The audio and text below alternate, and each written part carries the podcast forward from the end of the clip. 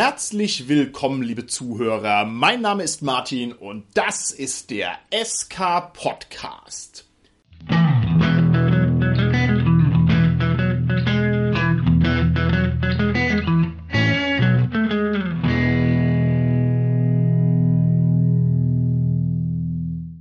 Bei mir im virtuellen Studio sind meine lieben Gäste, die Tanja, der Carsten, der Christoph und der Holger. Hallo, hier ist die Tanja.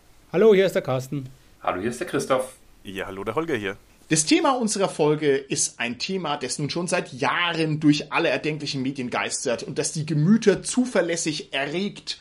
Und wir wären nicht der SK-Podcast, wenn wir so ein Thema nicht voll frontal auf die Hörner nehmen würden. Und zwar handelt es sich dabei um das Thema explodierende Eigenheimpreise in Aventurien. Meine Güte, da haben wir uns einen Brocken vorgenommen. Ich würde sagen, ich starte die Debatte und hoffentlich auch die Lösung dieses Problems einmal, indem ich in die Runde frage, wer von euch denn welche Wohnspielhilfen kennt und wie intensiv oder weniger intensiv er sie studiert hat. Lieber Carsten, was kannst du uns da berichten? Also ich erinnere mich an die Anfänge von DSA, beziehungsweise unsere Anfänge von DSA, die ja schon in der zweiten Edition waren. Und da bin ich mir relativ sicher, dass es, glaube ich, sogar im Grundregelwerk schon so, ja, Preislisten gab und irgendwie in einem der Ergänzungsbände irgendwie dann, oder Ergänzungsboxen damals noch, dass das möglich war. Ich kann es aber gar nicht mehr genau sagen, wo das enthalten war. Also es war möglich sozusagen, das selbst zu errichten und sich zu finanzieren und es war irgendwie auch aufgeschlüsselt, was das irgendwie kostet, so pro Quadratmeter und so. Also das ist so das, an was ich mich erinnere. Lieber Carsten, handelt es sich dabei um die legendäre Spielhilfe, die irgendwelche absurd hohen Hauspreise am Ende produziert hat? Weil die ist ganz vielen Leuten noch so als Schreckgespenst in Erinnerung und ich könnte nämlich genau auch nicht mehr benennen, wo die sich genau befindet, die muss irgendwo so DSA 2, DSA 3 da schlummern. Ja, ich glaube es auch und ich vermute, dass es DSA 2 war und ich kann aber gar nicht mehr sagen, worin. ich glaube wirklich aber, dass es im Regelwerk bereits angelegt war, in diesen ganzen okay. Tabellen und dem Schirm, der dabei war. Ich glaube, dass es da schon irgendwo angelegt war. okay, wunderbar. Vielleicht weiß es jemand unserer Hörerinnen und Hörer genauer und kann das nochmal sagen. Das wäre nett. Also ich kenne das auch aus dem Midgard-Regelwerk, da war hinten auch eine kleine Tabelle drin, was so ein kleines Haus kostet oder ein mittleres Haus, aber das war sehr rudimentär. Lieber Christoph, jetzt muss ich dich mal fragen, ich meine, Midgard ist es so sehr entrückt und in einer so fantastischen Universumsblase, so weit weg von der echten Welt, dass es egal ist, wo dieses Haus steht, weil jeder, der sich nach Hauspreisen umgeguckt hat, der weiß natürlich, dass es einen gigantischen Unterschied macht, ob man im billigen München baut oder ob man unmittelbar neben dem Palast des SK Podcast ein Haus zu erbauen gedenkt, was natürlich finanziell einfach unmöglich ist. Tja, im Gegensatz zu Deutschland funktioniert in Midgard die Mietpreisbremse. okay, gut. Also direkte Hausbau-Spielhilfen weiß ich jetzt keine so richtig, aber sagen wir mal so halb tangential dazu, gibt es ja in Shadowrun relativ ausgebreitet, wie so der Lifestyle quasi funktioniert. Also, ja. also ja, da gibt es ja diese Abstufungen, dass du halt bettelarm und super reich bist und alles dazwischen irgendwie. Also fünf Stufen insgesamt, nicht unbedingt alles dazwischen. Und da ist auch so ein bisschen, was du dir halt für Wohnungen leisten kannst, also wie groß die dann ist und so weiter. Und das andere ist, da müsste ich quasi den Cast jetzt fast fragen, aber bei Cthulhu gibt es ja diese Spielhilfe, die oberen 10.000. Da ist meines Wissens auch so ein bisschen was zu den Lebensgewohnheiten beziehungsweise halt zu den Unterkünften drin, oder? Genau, da haben wir was geschrieben über die Unterkünfte und die Lebensgewohnheiten. Das, über die Unterkünfte habe sogar ich geschrieben für den Band. Und da uh. ging es halt aber darum so, dass du halt äh, irgendwie ein Luftschiff hast oder eine Yacht hast als ja jemand, der zu den oberen 10.000 gehört oder eine Villa oder ein Hotel zum Beispiel oder eine Fabrik. Also da ging es dann nicht nur um die, wie man lebt, ging es auch, aber auch zum Beispiel, dass es ja Verdienst- und Geldanlagemöglichkeiten sind. Und das war dann so überblicksartig oder schlaglichtartig wurde das da geschildert. Das finde ich ganz toll, dass du das sagst, lieber Carsten, weil eine Beschreibung der Wohnumstände der oberen 10.000 hat ja irgendwo auch eine Art fantastischen Einschlag. Ne? Jetzt, wo du es gerade so schön gesagt hast, das eigene Luftschiff, die eigene Yacht, das ist ja nichts mehr, was der Normalsterbliche jemals erreicht, sondern es ist halt schon was, ja, was halt so ein bisschen so im, im Bereich der luftigen Vorstellung sich befindet. Ähm, ich gehe mal direkt zurück zu dir, lieber Holger. Du hast diese Shadowrun-Sachen angesprochen und diese Abstufungen, die kenne ich auch. Ich würde gerne von dir wissen, war das für dich immer eher so ein Feld, wo du ein Häkchen dahinter gesetzt hast, wo du dir gedacht hast, oh ja, mein Runner, der wohnt halt sehr bescheiden oder meine tolle Runnerin, die reich ist, die wohnt halt ganz besonders luxuriös? Oder hast du dir da noch ein, zwei Gedanken dazu gemacht? Wenn du dich damit beschäftigt hast? Eigentlich habe ich mich damit nicht so richtig beschäftigt am Anfang. Also ich habe das in der Zeit gespielt, das war, meine ich, Shadowrun 5, wo man dieses Stufensystem hat, also wo man quasi von 1 bis 5 irgendwas auswählt und mhm. das quasi über alle möglichen Sachen gibt es immer so fünf Auswahlmöglichkeiten. Mhm. Und ich habe da meistens das Geld halt am Schluss gemacht, was da noch irgendwie so übrig war. Also manchmal ist halt wirklich dann doch die beste Kategorie übrig geblieben. und manchmal war ich halt bettelarm. Also, wie gesagt, beim Erstellen habe ich mir da wenig Gedanken drüber gemacht, aber danach, ja, man macht sich schon Gedanken, was man dann mit dem eventuellen Reichtum so ein bisschen macht. Okay. Auch im Sinne von, weniger Wohnung eigentlich in meinem Fall, sondern ich war immer so Rigger oder Decker. Ne? Und beim Rigger kannst du ja sagen, naja gut, der hat halt die fahrende Basis eventuell. Also das ja, ist das fahrende ja. Eigenheim. Ja, der Benji. Ja, was natürlich auch schon wieder so schön fantastisch ist. Ne? Ich habe zuerst auch ein bisschen gegrübelt, was ich alles für Wohnspielhilfen kenne und dann ist mir aufgefallen, es gibt schon eine Menge. Ja, es ist wohl kein Zufall, dass sich die in den bloatigen Rollenspielen befinden. Also natürlich hier Midgard, Shadowrun, DSA oder Splittermond, aber es gibt eigentlich echt eine Menge. Es gibt zum Beispiel beim Schwarzen Auge gibt's Amoricum Ardariticum und ich habe mir den Namen nicht merken können, irgendwie Amor, Amoricum, das klingt wie eine Liebesspielhilfe, das ist aber nicht. Es gibt Tempeltürme und Tavernen. Es gibt diese Magierakademie-Spielhilfen, wo also diese ganzen Gebäude auch sehr klar beschrieben sind. Und als ich mir die angeguckt habe, ist mir aufgefallen, also erstmal dachte ich, ja, die stehen jetzt hier seit teilweise 25 Jahren unbenutzt bei mir im Schrank. Also ich habe mich da nie vertieft damit auseinandergesetzt, so in dem Sinne, was kostet es, was mache ich damit? Und dann habe ich jetzt gerade vorbereitend auf die Folge da mal durchgeflippt und ziehe an, mir ist aufgefallen, dass ganz viele von den Sachen ganz präsent in meinem Kopf drin waren. Also irgendwie die Schildwehrburg, die ich halt mir irgendwann mal angeguckt habe und, und habe mir sofort gedacht, wow, krass, das ist ja super interessant. Oder die Höhenburg oder die Magierfestung und so. Also es waren ganz prägnante Bilder, die mich sofort angelacht haben und die mich da sofort gefesselt haben und die also auch überhaupt keine Kleinigkeit waren, sondern die konnte ich also fast alle noch wie einen guten alten Freund begrüßen. Und das fand ich schon interessant. Also das hat offensichtlich schon einen Zauber und es ist offensichtlich auch inspirierend. Wie ist es denn bei euch, wenn ihr so eine Spielhilfe in die Hand nehmt? Welche Aspekte sind denn für euch besonders prägnant? Was fasziniert oder was inspiriert euch denn da ganz besonders? Also das eine sind natürlich die tollen Zeichnungen von den Burgen. Martin, das ist schon mal, glaube ich, so was wirklich Tolles und zu sehen, wie da aus historischen Vorlagen was für eine fantastische Welt abgeleitet wurde und wie das dann so wirklich funktioniert und wie es aufgebaut ist. Und zum anderen aber denke ich schon die Vorstellung, dass da auch die eigenen Figuren drin wohnen und leben könnten. Und das ist ja genau, worüber wir in dieser Folge auch sprechen. Also ist was anderes als zu wissen, das ist jetzt was für NSCs oder wo wir mal einmal hm. Gast sind, als zu wissen, ja, da sind wir dann oder es gehört uns. Ne?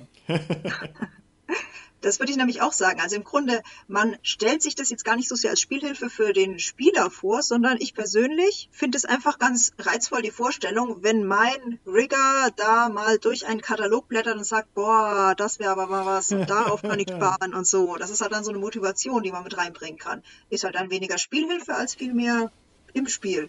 Ist es dann bei dir so ein IKEA-Katalog-Effekt, dass du sagst, uh, ich brauche aber auch noch eine Werkbank und uh, ich brauche aber auch noch ein Alarmsystem und uh, ich brauche aber noch ein Tresor? So in diese Richtung oder wie muss ich mir das vorstellen? Ganz genau. Also wenn man sich den Charakter eben überlegt und wie gesagt, der shoppt ja je nachdem, was er will. Wenn er Magier ist, dann shoppt er natürlich ganz andere Sachen als eben der Rigger, der Decker oder äh, der Street Sam. Und das kann man sich dann eben richtig schön vorstellen, wenn er eben so diese Spielhilfe, die ich jetzt in der Hand habe, dann quasi selber hätte als Katalog. Finde ich sehr schön.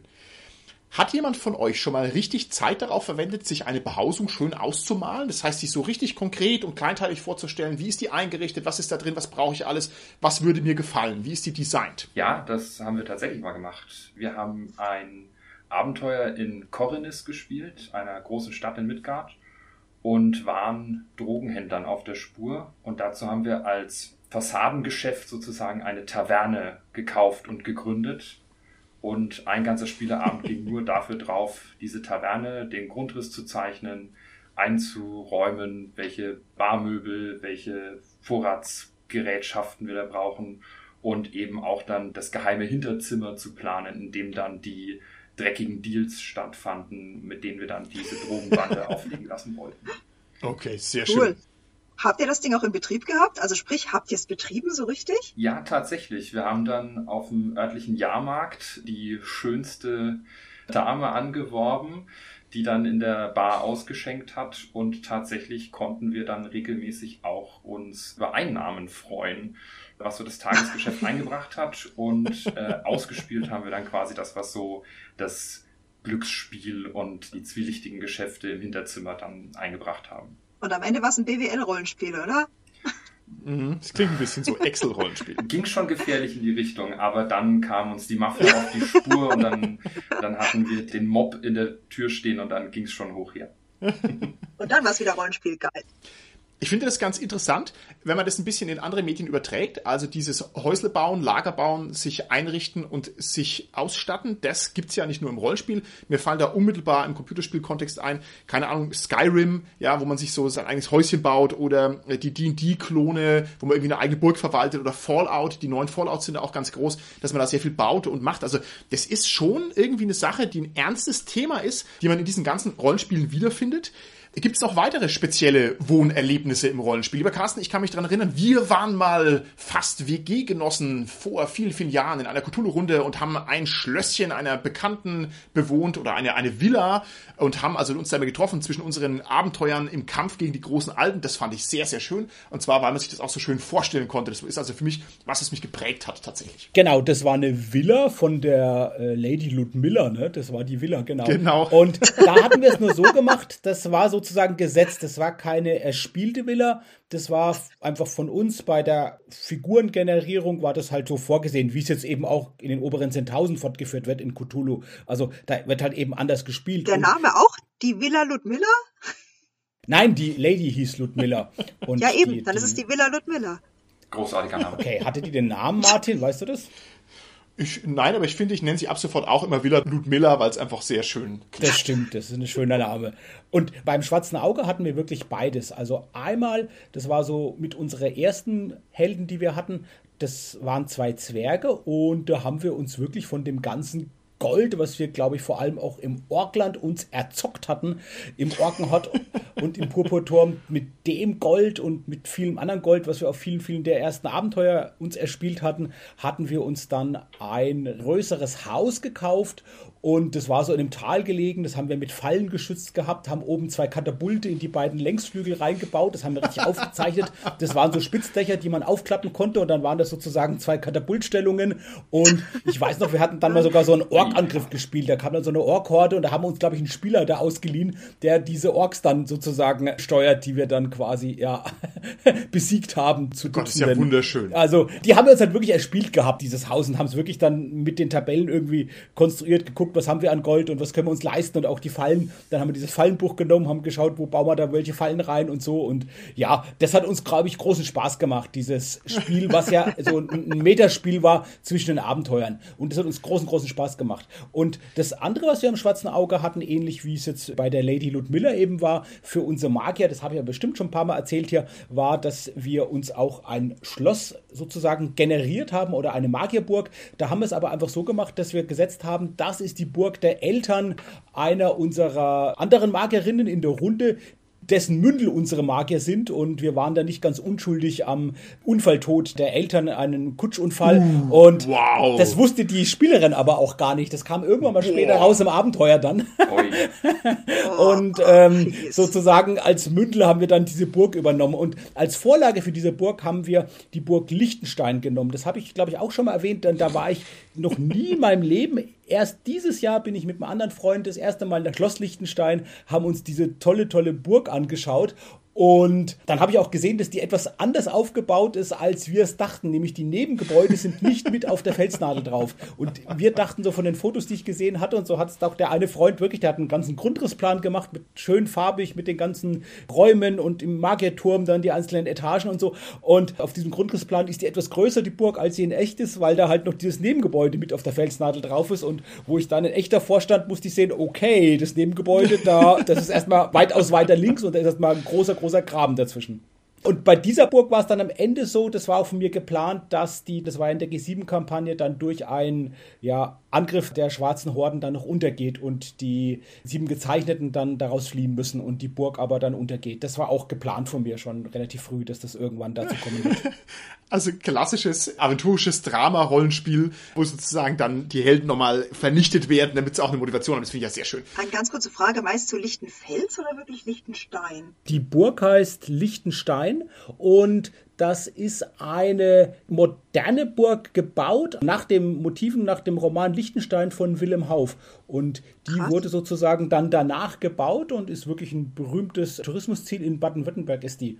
Und ah, da sind wir so hingefahren von uns, das waren glaube ich zweieinhalb Stunden. Also war toll. Da wirklich mitten auf dem Berg oben drauf auf so einer Felsnadel noch. Also eine irre Burg. Und die ist so. Jetzt wird es mir ein bisschen zu crazy langsam, lieber Carsten. Das heißt ja. also, du hast quasi eine fiktive Burg bespielt und dann die besucht, obwohl die nachgebaut worden ist, obwohl es keine echt. Also, Carsten, ich hoffe, du kannst also Realität und Fiktion noch unterscheiden, weil langsam wird es kritisch. Und von der Burg gibt es sogar noch mindestens zwei Abbilder. Eine steht auf Rügen und äh, ein anderes steht noch irgendwo anders. Also da gibt es wirklich zwei Abbilder davon, die es nochmal woanders auch nachgebaut wurden. Also nicht ganz so groß, aber in Rügen haben wir sie auch gesehen, wo wir jetzt waren. Aber in ja. Liechtenstein steht keine. Nee, das heißt anders. Das heißt also Burg Liechtenstein oder Schloss Liechtenstein. Vielleicht gibt es da auch eine Burg oder ein Schloss, aber das heißt dann, glaube ich, anders.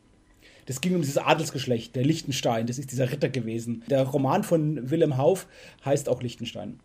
Okay, ich würde sagen, wir müssen dieses Thema mal ein bisschen mehr einkreisen und abklopfen, wie sich's gehört. Und zwar, indem ich mal ein paar ganz grundsätzliche Fragen stelle. Und ich bin schon sehr gespannt auf eure Antworten. Ich würde gerne von euch wissen, brauchen Helden eine Wohnung? Oder ist es nicht eigentlich völlig arbiträr? Ist nicht gerade das Kennzeichen eines Helden, dass er die Wohnung hinter sich lässt dass er also den abgezirkelten Bereich seiner Existenz, den er kennt, wo er sichere, schützende Wände drumherum hat, verlässt und ins Abenteuer rauszieht und ist die Rückkehr in die Wohnung, in die eigene Behausung nicht eigentlich die Auflösung der Heldigkeit der Figur. Lieber Holger, was meinst du? Das hängt natürlich stark davon ab, was man spielt, also welches System und auch welches Abenteuer man spielt.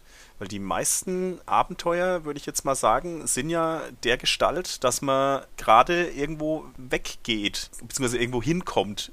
Und das ist halt schwierig, wenn man irgendwo anders dann seine Behausung hat.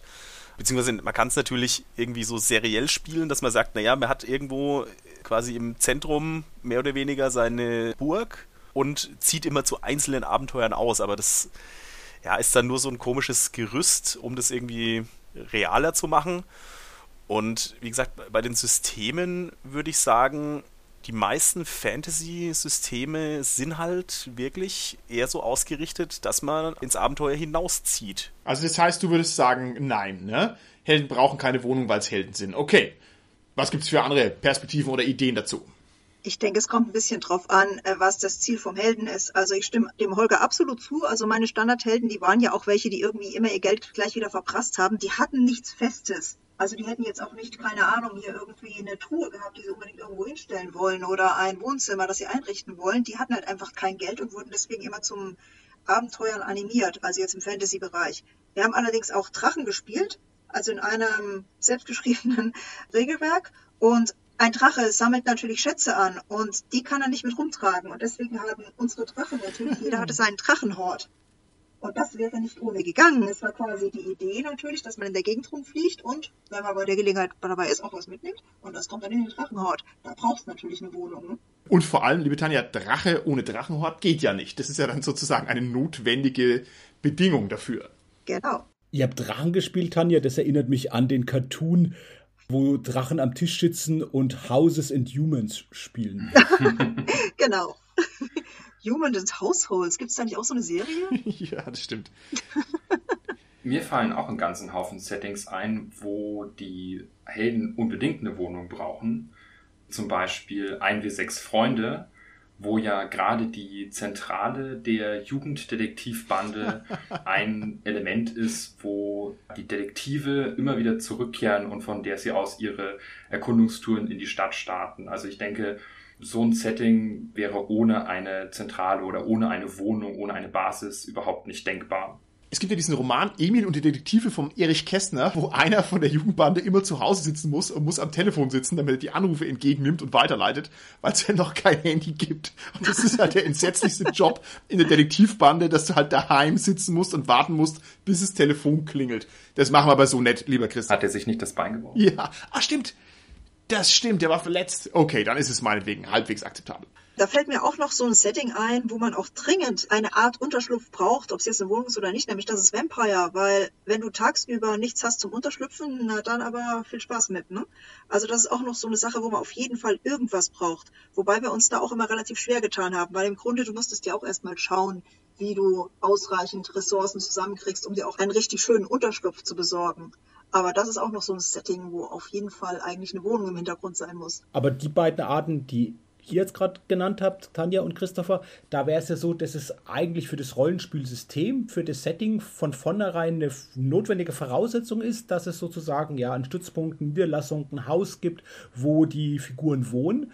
Das andere wäre ja, dass vielleicht auch bestimmte Abenteuer das notwendig machen und diese Bedingung erstellen, dass man zumindest vorübergehend irgendwie zusammenkommen muss, um das zu haben, damit die Geschichte, die man spielen will, auch spielbar ist. Und was ich am Anfang gesagt habe mit den Zwergen, da wäre es ja sozusagen dann einfach so der Preis des Abenteuerlebens, so der erstrebenswerte, sozusagen so viel Gold anzuhäufen, dass man sich halt dann irgendwann halt auch sowas kaufen kann, wie so ein schönes Haus.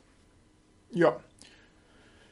Ich würde die Frage vielleicht noch mal ein bisschen weiter drehen. Und zwar würde ich gerne von euch wissen, sind die eigenen vier Wände letztlich der Preis, wie du es sagst, Carsten, für eine erfolgreiche Heldenkarriere? Ne? So nach dem Motto, endlich kann ich mir das leisten, nachdem ich so und so viel Gold zusammengerafft habe? Oder ist es nicht eigentlich das genaue Gegenteil? Ist es nämlich nicht vielleicht total verstiegen und mehr so eine Art Zeichen dafür, dass also das zugrunde liegende Spielprinzip ausgehebelt wurde? Also man stelle sich vor, ich habe jetzt quasi so viel Gold, dass ich mir gar nichts Sinnvolles mehr kaufen kann. Ich habe das beste Schwert, die beste Rüstung und so weiter und so fort, beste Pferd. Und weil daher nichts mehr Sinnvolles Sinnvolles ist, kaufe ich mir auch noch ein Haus. Ja, also handelt es sich bei dem Haus im Endeffekt um ein Ausrollen einer Figur, die über ihren Zenit ist, die also durch ihren Erfolg über den Zenit hinausgeschossen ist. Man könnte auch einwenden, dass ein Häuslebau letztlich ultra spießig ist. Ja, wir haben unsere Fantasie zur Verfügung.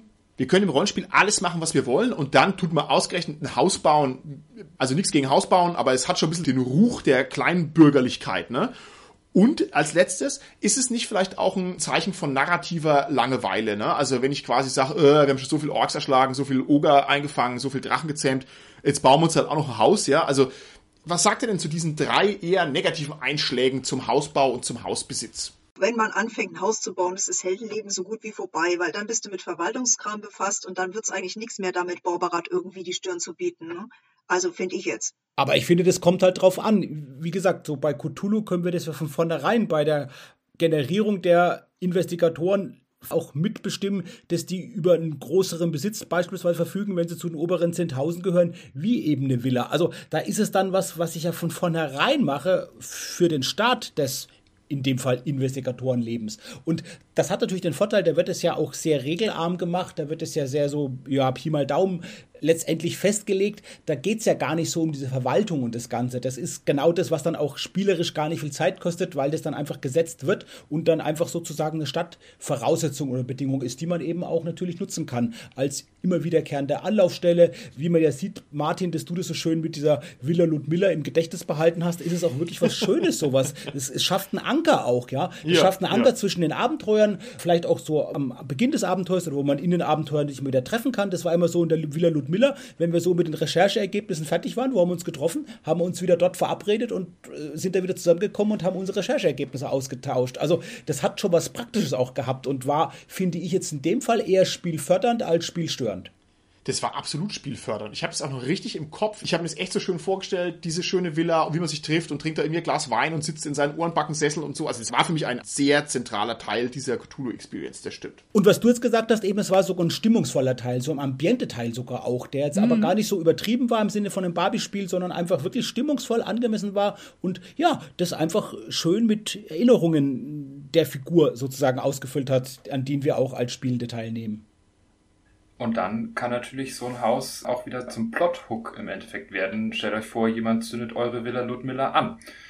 Da werdet ihr doch bestimmt die Ersten, die versuchen, den Übeltäter wieder festzunehmen. Ja, Ja, auf alle Fälle. Nee, das ist richtig.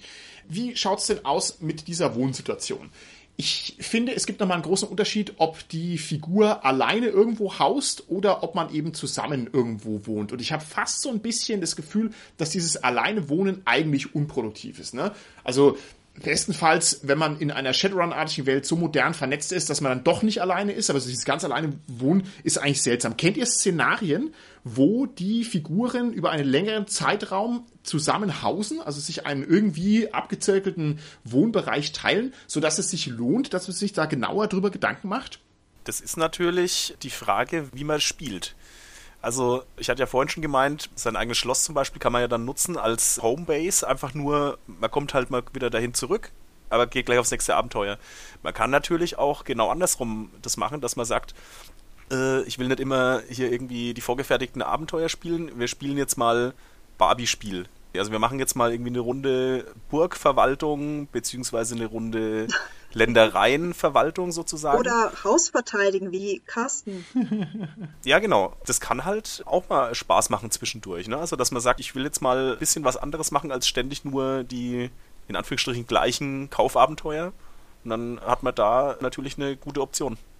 Okay, kannst du mir konkrete Sachen sagen, wo man aufeinander hockt? Also was gibt es denn für Szenarien? Also mir würde zum Beispiel einfallen, wenn man gemeinsam ein Gast ist, ja, zum Beispiel auf irgendeiner Burg und musste also wirklich länger seine Basis aufziehen oder halt, wir haben auch schon darüber gesprochen, der gemeinsame Unterschlupf bei Shadowrun ist eben auch ganz relevant, weil ich muss mir da Gedanken machen über die Verteidigungsmöglichkeiten, ich muss gucken, ob da keiner Bescheid weiß, ich muss schauen, wie überwache ich denn meinen Umgriff um unsere Behausung, also gibt's da noch ein bisschen mehr?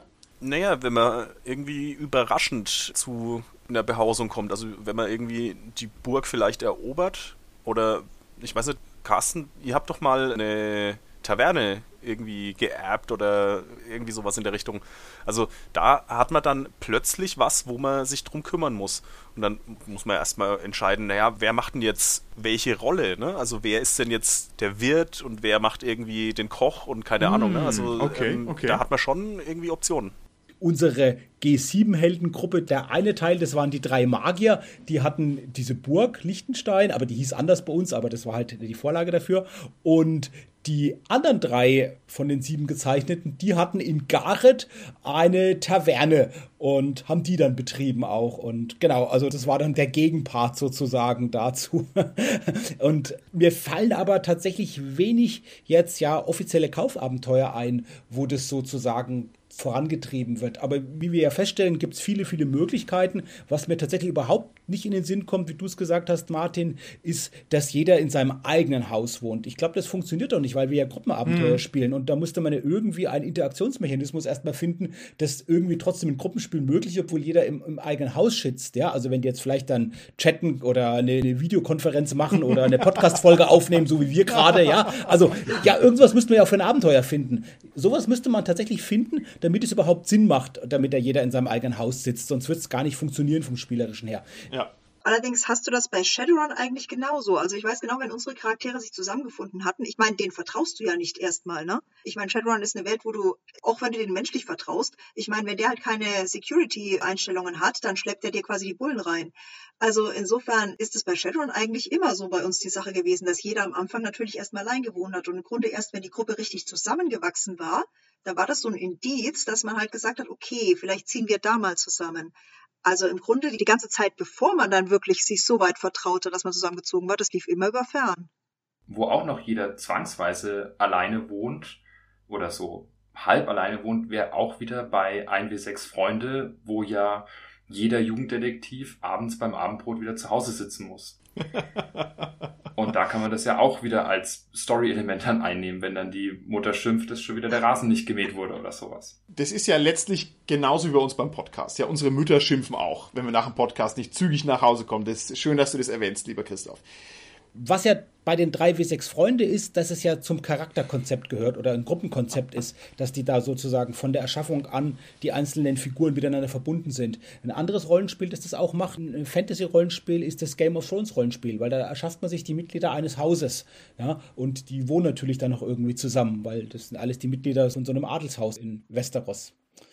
Mir fällt tatsächlich ein Gruppenabenteuer ein von Schwarze Auge, wo das schon auch so vorangetrieben wird, dass man da was Eigenes hat und das irgendwie auch mitverwaltet. Das ist eine Kampagne, die heißt von eigenen Gnaden. Aber da geht es mm. dann nicht nur um ein eigenes Haus, da geht es dann gleich um eine eigene Burg oder eine eigene Baronie. Ja, das ist richtig. Jetzt, weil du das gerade sagst mit Game of Thrones und die wohnen dann alle in ihrem Stammsitz. Ich hatte eine wunderbare Doku gerade eben gesehen. Ich hoffe, ich finde sie noch, um sie zu verlinken.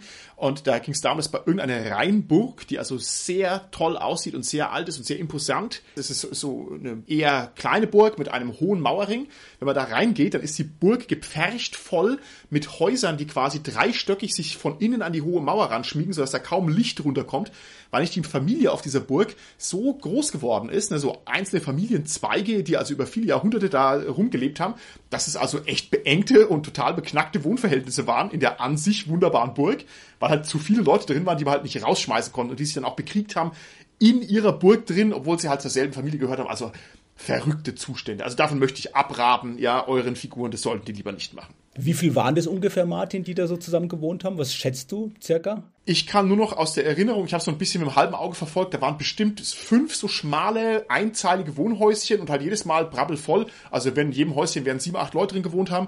Also das war unangenehm, das hat auch nicht gut ausgesehen. Also man hat sich wirklich gewünscht, dass da jeder eine ordentliche Toilette hatte, weil ansonsten wäre es wahrscheinlich noch grässlicher, mittelalterlicher gewesen. Ich weiß es auch nicht. Ich schaue mal, ob ich es noch finde, dann verlinke ich es mal.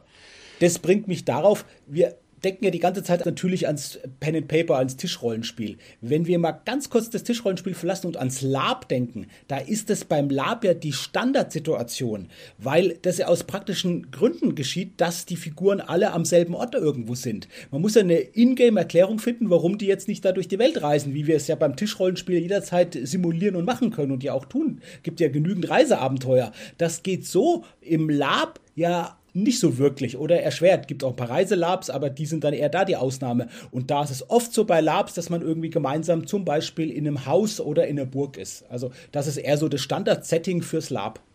Gut, ich würde gerne noch mal eine grundsätzliche Frage stellen und zwar die Frage danach, was eine Wohnung, was die eigenen vier Wände im Rollenspiel im Idealfall eigentlich zum Spiel beitragen können. Und eine Sache haben wir jetzt schon ein paar Mal rekurriert und zwar ist natürlich ein memorabler Ort, der also durch das häufige Aufgreifen, durch die Wiederkehr einfach sich verfestigt und der zu etwas Besonderem wird.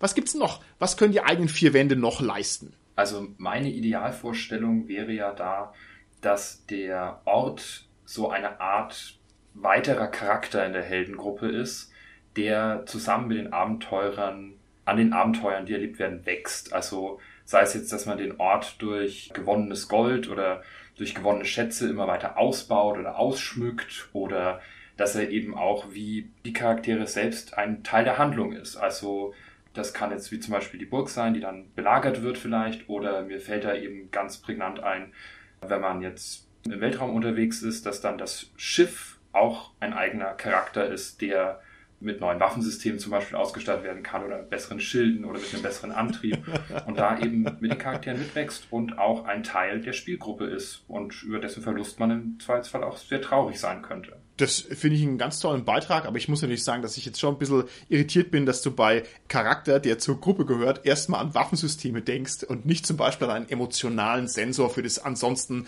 sehr kühle Raumschiff, ja, oder vielleicht ähm, einen Anekdotenspeicher, den das Raumschiff zum Besten gibt, um alle aufzuheitern. Aber man sollte ja. den Schiffen nicht zu viel künstliche Intelligenz geben. Das geht meistens schief. Oder das Holodeck ist sehr gefährlich. Aber Christoph, was du gerade gesagt hast, das passt ja auch ziemlich gut zu so einer Spielweise, die Wert auf Crunch und Simulation legt. Denken wir an die ganzen OSR-Systeme, die zum Beispiel schon relativ hart mit Traglas spielen. Wenn ich sage, ja gut, jetzt habe ich das noch bekommen und das und das brauche ich aber jetzt gar nicht im Abenteuer, diesen Ausrüstungsgegenstand, ja, wo bringe ich den denn hin und wo tue ich da mein ganzes Gold lagern, ja? Tue ich es auf die Nordlandbank oder ist mir das sicher genug? Oder ja, wenn ich dann eben ja so einen eigenen Ort habe, der sicher ist auch noch, der auch sicher ist, deshalb, wir hatten damals Fallen gebaut gebaut.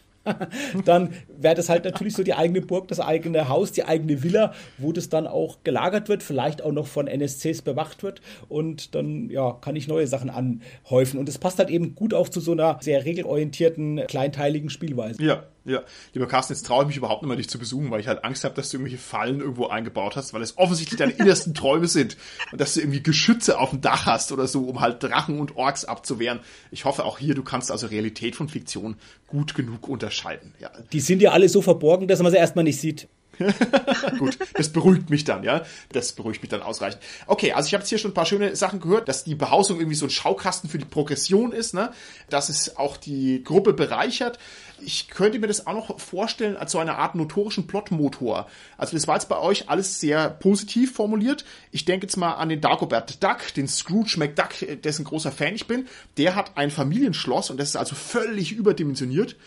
Und das verschlingt Unsummen an Geld und zwingt ihn also immer wieder zurückzukommen oder auf Abenteuer auszuziehen in die ganze Welt und ich finde, das ist doch eigentlich auch ein ganz herrliches Ding, ne? Wenn man sagt, ich muss mein Familienschloss aufrechterhalten, es verfällt, ne? Und es hat halt irre Kosten und ist eigentlich ein Klotz am Bein, aber halt eigentlich auch ein toller Geldfresser, ein toller Money Sink, ein toller Impulsgeber auf diese negative Art und Weise. Oder eben andersrum wie bei unserem Zwergen, dass es halt das erstrebenswerte Ziel ist, was man sich so am Ende seines Abenteuerlebens irgendwann mal leisten kann, wenn man gut genug gespielt hat sozusagen und genügend ja. Schätze erbeutet hat.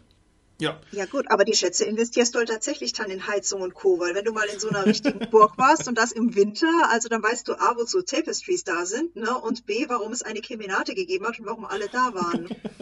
ich will gar nicht wissen, wofür die Tapestries da waren, Tanja. Das nimmst du bitte mit ins Grab, weil ich habe jetzt hier nur ganz komische Assoziationen. Ich will es gar nicht wissen. Da bringst du mich aber gerade auf eine ganz tolle Idee noch, Martin.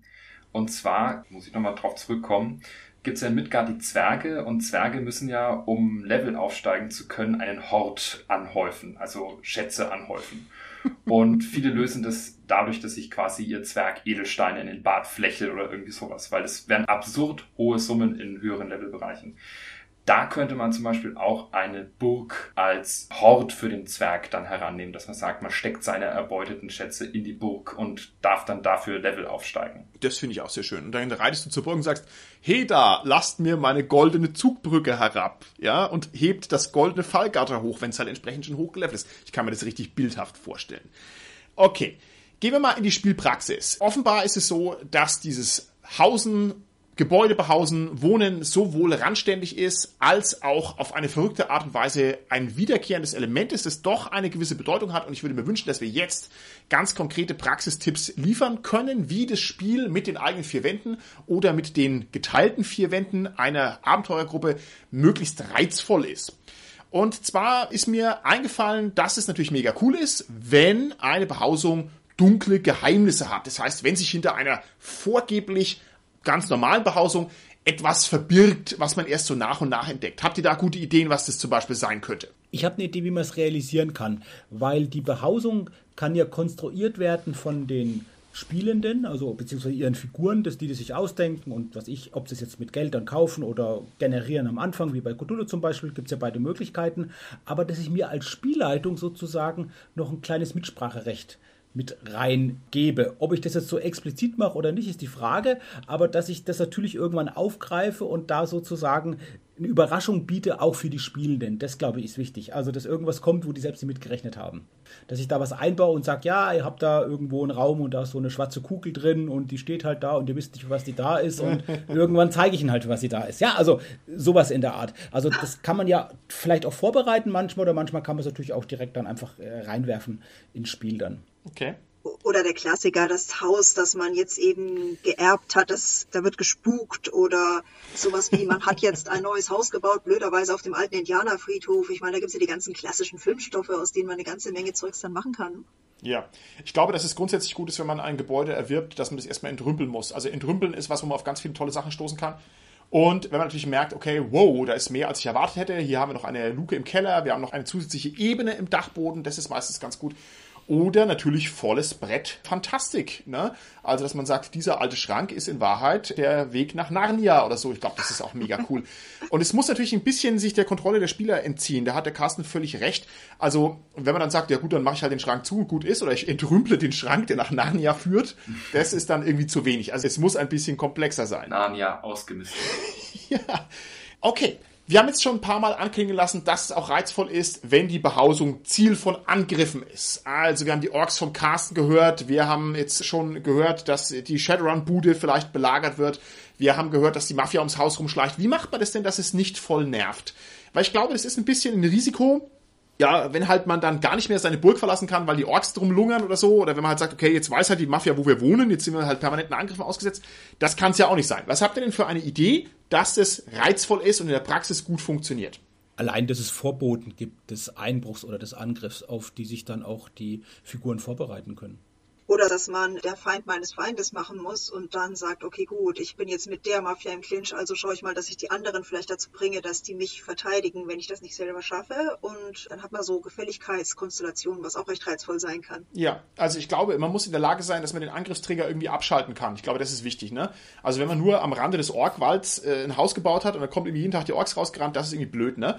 Aber wenn ich die Möglichkeit habe, irgendwie den Ork-Häuptling im Zweikampf zu besiegen, sodass der dann halt mich anerkennt als Kapo oder was und dann hört er auf damit, ich glaube, dann ist es schon reizvoll. Und es muss halt auch eine gewisse Varianz drin sein. Also ich glaube auch der fünfte Ork-Angriff, der nervt, aber wenn halt einmal die Orks angreifen und dann kommen die Assassinen angeschlichen und dann kommt irgendwie heraus, dass die Dienstmagd in Wahrheit ne, eine Temporalmagierin ist oder sowas. Ich glaube, das ist dann schon ganz gut, also dass man das halt ein bisschen abwechselt und auch, dass es eben nicht so wahnsinnig generisch wirkt, weil wenn wir schon eine Behausung haben, für die sich die Spieler ganz viel Mühe geben, dann sollte man sich auch Mühe geben, diese Behausung auszuheben. Das ist, glaube ich, ganz gut.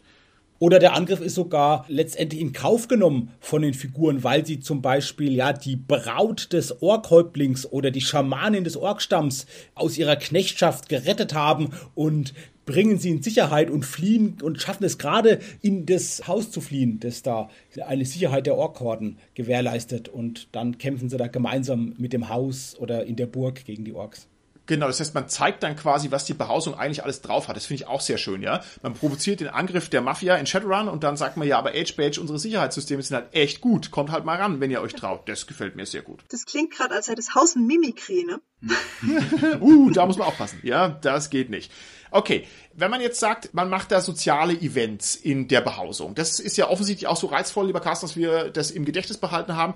Wie würde man denn soziale Events in einer Behausung, in einem Haus strukturieren oder präsentieren, dass sie besonders gut funktionieren? Worauf kann man denn da achten oder was ist denn da interessant? Also ich dachte jetzt, wenn man zum Beispiel seine eigene Behausung, seine eigene Burg oder seine eigene Villa jetzt als Veranstaltungsort für Partys nimmt oder für einen großen Empfang, auf dem zum Beispiel die Zielperson kommt, da sehe ich tatsächlich ein Problem, weil wann gehen wir Abenteurer auf so einen Empfang? Doch weil wir irgendwie da was klauen sollen oder jemanden aushorchen sollen oder jemanden entführen sollen oder sowas. Und wenn wir das in unseren eigenen vier Wänden machen würden, dann würde das ja genau einmal funktionieren. Und dann hieß es sofort, ja, hier in diesem Schloss, da kommen die Leute abhanden oder da verschwinden die Goldkettchen oder sowas. Also auf der einen Seite reizt mich die Idee unheimlich, dass man sagt, okay, der Graf hat sich angekündigt, man muss eine Feier ausrichten und wenn die ein Erfolg wird, dann ist das halt toll. Aber wie gesagt, ich denke, man schaufelt sich da so ein bisschen sein eigenes Grab, weil das klappt dann einmal und nie wieder.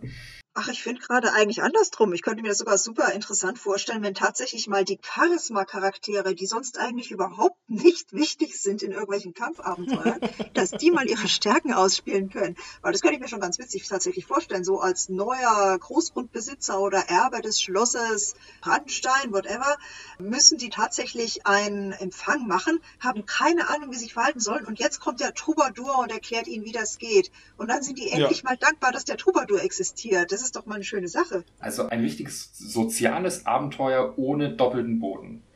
Das gibt's nicht. Genau, Hardcore. Das gibt's aber nicht. es muss immer was geklaut werden oder jemand ausgehauen werden. Aber es ist ja auch gar nicht so einfach, eine Party auszurichten. Das ist ja schwierig, ja. Und wenn man das jetzt äh, so aufzieht, dass man sagt, okay, man hat halt irgendwie seine Stadtvilla und da lädt man halt irgendwie die feine Gesellschaft der Stadt ein und dann weiß man halt ganz genau, irgendwie die beiden Grafen können sich halt überhaupt nicht leiden und wenn die sich sehen und dann sagt der eine das, der andere das, dann ziehen die halt ihre Degen und bringen sich gegenseitig um und muss es halt verhindern, das ist doch cool. Das ist Oder man weiß halt, die verrückte Gräfin bringt halt ihre vier menschenfressenden Waage oh. mit an der Leine und die muss halt irgendwie in den Garten raus oder so. Also ich glaube schon, wenn man sich Mühe gibt, das kann man gut konstruieren. Ne? Und du brauchst halt auch einen Garten und du brauchst halt auch gut Entertainment für die beiden verrückten Grafen und und, und, und, und. Also ich glaube schon, wenn man sich Mühe gibt und interessante Events konstruiert, die also in die eine oder die andere Richtung triggern können und wo vor allem das Haus natürlich einen Beitrag leistet, wenn man sagen kann, oh, äh, bitte folgt mir doch in unsere Orangerie, äh, lieber Graf von Grandelstein, ja. Ich glaube, das ist schon cool. Da brauchst du gar nicht so weit zu gehen, vertragen sich die Grafen, mach allein mal eine Sitzordnung. Das ist schon mal bei normalen Feiern ist das der blanke Horror. Und wenn ich mir jetzt hier noch vorstelle, dass du auf einmal mit Hochadel zu tun hast und dir jetzt überlegen musst, küsse ich jetzt die Hand der Dame vor dem Haus oder im Haus? Ich meine, das sind alles Fragen, mit denen du dich ganz übel blamieren kannst. Ne? Okay, vor dem Haus, wenn es nicht aufgeräumt ist im Haus. Das ist die offizielle Linie. Und wenn es aufgeräumt ist, dann kann man das auch im Haus machen. Was ihr gerade erwähnt habt, so in den ganzen Beispielen, das sind ja Interaktionssituationen mit NSCs. Sei es die Orks, die angreifen oder eben, ja, die Gräfin, die zur Party kommt. Die andere Situation sind ja die, wenn einfach die Charaktere selbst innerhalb des Hauses interagieren. Und Christoph, du hast ja schon gesagt, sowas wie bei drei bis sechs Freunde ist es so der Stadtpunkt, die Zentrale, wo die sind. Oder du hast gesagt, Tanja bei Vampire oder unser Beispiel Martin von Cthulhu mit der Lady Ludmilla. Da ist es dann halt immer was gewesen, wo es die ja getroffen haben und dann die Rechercheergebnisse ausgetauscht haben. Also sowas braucht man dann auch, glaube ich, wo sich halt sozusagen innerhalb des Abenteuers Notwendigkeit ergibt, sich da einfach zu treffen und das dann einfach auch auszuspielen. Ich glaube, dass eine Behausung auch dann gut ist, wenn sie die allgemeine Stimmung, die das soziale Umfeld den Spielfiguren gegenüber hat, spiegelt. Also zum Beispiel kann ich es mir sehr gut vorstellen, wenn man irgendwo wohnt und es ist irgendwie bekannt, dass man da wohnt, ist jetzt kein geheimer Unterschlupf, dann ist es doch zum Beispiel auch hochinteressant, wenn die eigene Behausung zum Beispiel Fans anzieht. Ja, also, keine Ahnung, junge Burschen, die da ankommen und sagen, oh, ihr seid der tollste Schwertkämpfer, wollt ihr mir nicht mal den doppelten Rückhandschlag zeigen und so. Und ich glaube, das ist doch spielerisch unheimlich reizvoll. Oder auch, wenn man sagt, es kommen irgendwelche Neider vorbei, ja? Also, dass man sagt, ja, hier, da, ich habe übrigens gehört, ihr habt den Drachen gar nicht vertrieben, sondern es war Zufall, denn bla bla bla bla, ne? Also solche Geschichten, ich glaube, das kann man auch sehr schön verknüpfen mit dem fixierten Ort einer Behausung. Also, das ist eine gute Projektionsfläche, meine ich dafür. Habt ihr da noch Gedanken dazu? Also Fans stelle ich mir sehr witzig vor, wenn du in einer geheimen Behausung bist ne? und auf einmal stehen die Groupies vor der Tür und das, äh, ich wohne doch hier und das soll keiner wissen. Das äh, stelle ich mir extrem witzig vor. Braucht man wieder so eine Fassade, so ein Tarnbusiness quasi. Genau. Über den drei Fragezeichen, ne? der Schrottplatz und dann die geheime Zentrale oder so.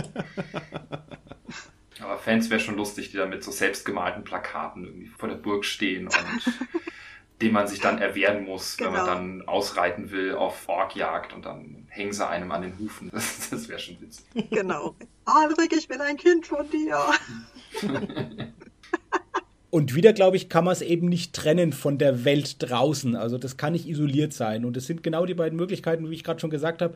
Entweder ist es so, dass man mit der Welt draußen interagiert, dass die Welt draußen sozusagen ins Haus kommt von sich aus oder dass man im Haus über die Welt draußen sozusagen sinniert und sich darüber austauscht und vielleicht die Interaktion, die zukünftige mit dieser Welt draußen wieder plant. Das sehe ich genau wie du, Carsten. Also irgendwie ist das Haus halt die Innenwelt, ne, die ohne die Außenwelt nicht existieren kann. um es mal ganz geschwollen zu sagen. Okay, prima, gut. Dann würde ich noch eine weitere Frage stellen, die mich lange umtreibt. Und zwar immer, wenn ich mir diese Hausbaugeschichten angucke, dann frage ich mich, wie kann ich denn einen fiktiven Preis eines Hauses einigermaßen korrekt ansetzen, sodass er nicht vollkommen aus dem Hut gezogen wird. Und ich glaube, das ist ein Problem, an dem ganz viele Systeme scheitern. Bei DSA gibt's ziemlich detaillierte Listen, wie das funktionieren könnte. Ich muss hier mal ganz kurz was vorlesen. Achtung, ja. Die Regelwiki von DSA sagt folgendes, also es werden Preise ausgewiesen für verschiedene Baustoffe zum Beispiel für Bretterbau, für Bohlenbau, für befestigten Bohlenbau, für Fachwerk, für befestigtes Fachwerk, für Lehmbau, für befestigten Lehmbau, für Steinbau, für befestigten Steinbau, für Schüttmauern und dann auch noch für Unterkellerung. Und ich weiß nicht, ich halte das alles ein bisschen für Quatsch, wenn ich ehrlich bin. Wie steht ihr denn dazu? Also wie bepreise ich denn jetzt ein Gebäude korrekt, das jemand erwerben oder bauen will? Also erstmal, indem du schon mal überlegst, wo steht das Gebäude, weil das ein ganz massives Problem sein kann. Ne? Ein Steinbau in der Wüste könnte ungleich teurer werden, denke ich mal, oder? Gibt es Steine in der Wüste? Also ich meine, in der Sandwüste könnte ungleich teurer werden als irgendwie direkt im ehernen Schwert. Holztüren sind da vor allem ein Problem. Ja, in der Tat. Oder eben, wo ich das jetzt baue, ob ich das jetzt in Gareth selber baue oder ganz hinten draußen in der Orkschädelsteppe, was weiß ich denn also da kannst du doch echt nicht sagen, das kostet alles das Gleiche. Ja, aber wie kann ich es denn sagen, Tanja? Das ist ja gerade die Frage. Also finde ich übrigens sehr eine schöne Idee, dass ihr jetzt glaubt, in dem eher ein Schwert im Hochgebirge, da wären die Steinhäuser besonders billig. Ich glaube, so funktioniert es nicht. Es sei denn, ihr wollt euch aus Geröll ein Haus bauen, aber ich meine, wieso nicht? Und hinten in der Orkschädelsteppe, da könnte man sagen, Lage, Lage, Lage, hinter der Orkschädelsteppe, da ist halt die Lage schlecht, deswegen müsste es billig sein, aber bring da mal zuverlässige Handwerker hin, die dir dein Haus hochziehen, ja, da wird es halt dann wieder teurer. Also ich finde, es ist völlig absurd. Lieber Holger, bepreis wenn man ein Haus, was mache ich denn? Schaue ich, was die Figuren im Geldbeutel haben und sage dann, okay, das hundertfache? Oder denke ich mir einen, einen fiktiven Preis aus? Oder ist es ohnehin blöd und ich muss eh eigentlich so ein Haus lieber verschenken als Belohnung? Wie gehen wir denn damit um? Also das eigene Haus sollte schon so ein halbwegs unerreichbares Ziel sein. Ja, also ich könnte mir das nicht wirklich vorstellen, dass mein Ziel als Abenteurer ist, wirklich dann, ja, jetzt habe ich genug Geld, jetzt baue ich mir ein Haus und setze mich zur Ruhe. Also das, das, kann ich mir im Rollenspiel nicht wirklich vorstellen. Ich sehe das eigentlich immer als irgendeine Belohnung. Also man, man erbt irgendwie die Burg oder die Taverne oder erobert es oder keine Ahnung. Als dass man wirklich sich zur Ruhe setzt, mehr oder weniger, und ein Haus baut. Aber wie gesagt, das trifft eigentlich nur bei Fantasy-Systemen zu. Bei mehr in der Normalität befindlichen Systemen, also halt irgendwie Shadowrun oder Cthulhu, da brauchst du das halt. Ne? Also da fände ich es auch komisch, dass du wirklich jetzt spielst, ich baue mir das Haus, sondern du hast es halt einfach schon. Ne? Das ist Teil deines Lebens. Ja, und um auf deine Eingangsfrage zu antworten, also wie bepreise ich denn jetzt das Haus richtig? Wenn es wirklich mehr oder weniger unerreichbar erstmal sein soll, ich muss mich nach der ungefähren Ökonomie richten. Also was kriegt denn der Held in einem Abenteuer? Und das muss dann wirklich 50 Mal so viel mindestens sein. okay, gut. Faktor 50, das finde ich sehr gut. Also Holger, um da vielleicht mal kurz einzuhaken, ich sehe das da ganz ähnlich. Ich denke auch, auf der einen Seite, wenn dieses Haus das Ziel der Abenteurer ist, wo sie hinwollen, dann muss das ein absurd hoher Preis sein, der auf kurze Sicht auf keinen Fall erreichbar ist, sondern eben das lange Ziel darstellt. Wenn man es jetzt aber anders haben möchte, man braucht dieses Gebäude oder diese Basis als plotrelevanten Punkt, dann kann man sich da natürlich als Spielleiter ganz einfach aus der Affäre ziehen, indem er eben sagt, das wird geerbt oder ein reicher Gönner gibt es her oder so. Und da muss man sich überhaupt nicht mit Preisen rumplagen. Okay, ihr Lieben, dann würde ich sagen, sind wir so langsam am Ende dieser Folge angekommen und jetzt ist natürlich meine heilige Pflicht, die Eingangsfrage aufzulösen. Und zwar hatte ich ja eingangs gefragt, was tun wir denn gegen die explodierenden Eigenheimpreise in Aventuren? Die Lösung muss natürlich sein, gründliches Studium der Temporalmagie und einfach in der Zeit zurückreisen mit Taschen voller Geld, als es noch so schön billig war. Ja, das kann wirklich jeder tun, der sich ein bisschen Mühe gibt auf der Magierakademie. Gut. Jede Podcast-Folge ist letzten Endes wie der Bau eines Hauses und dann würde ich jetzt an dieser Stelle mal den letzten Ziegel oben einfügen und sagen, bis zum nächsten Mal. Tschüssi. Tschüss. Tschüss.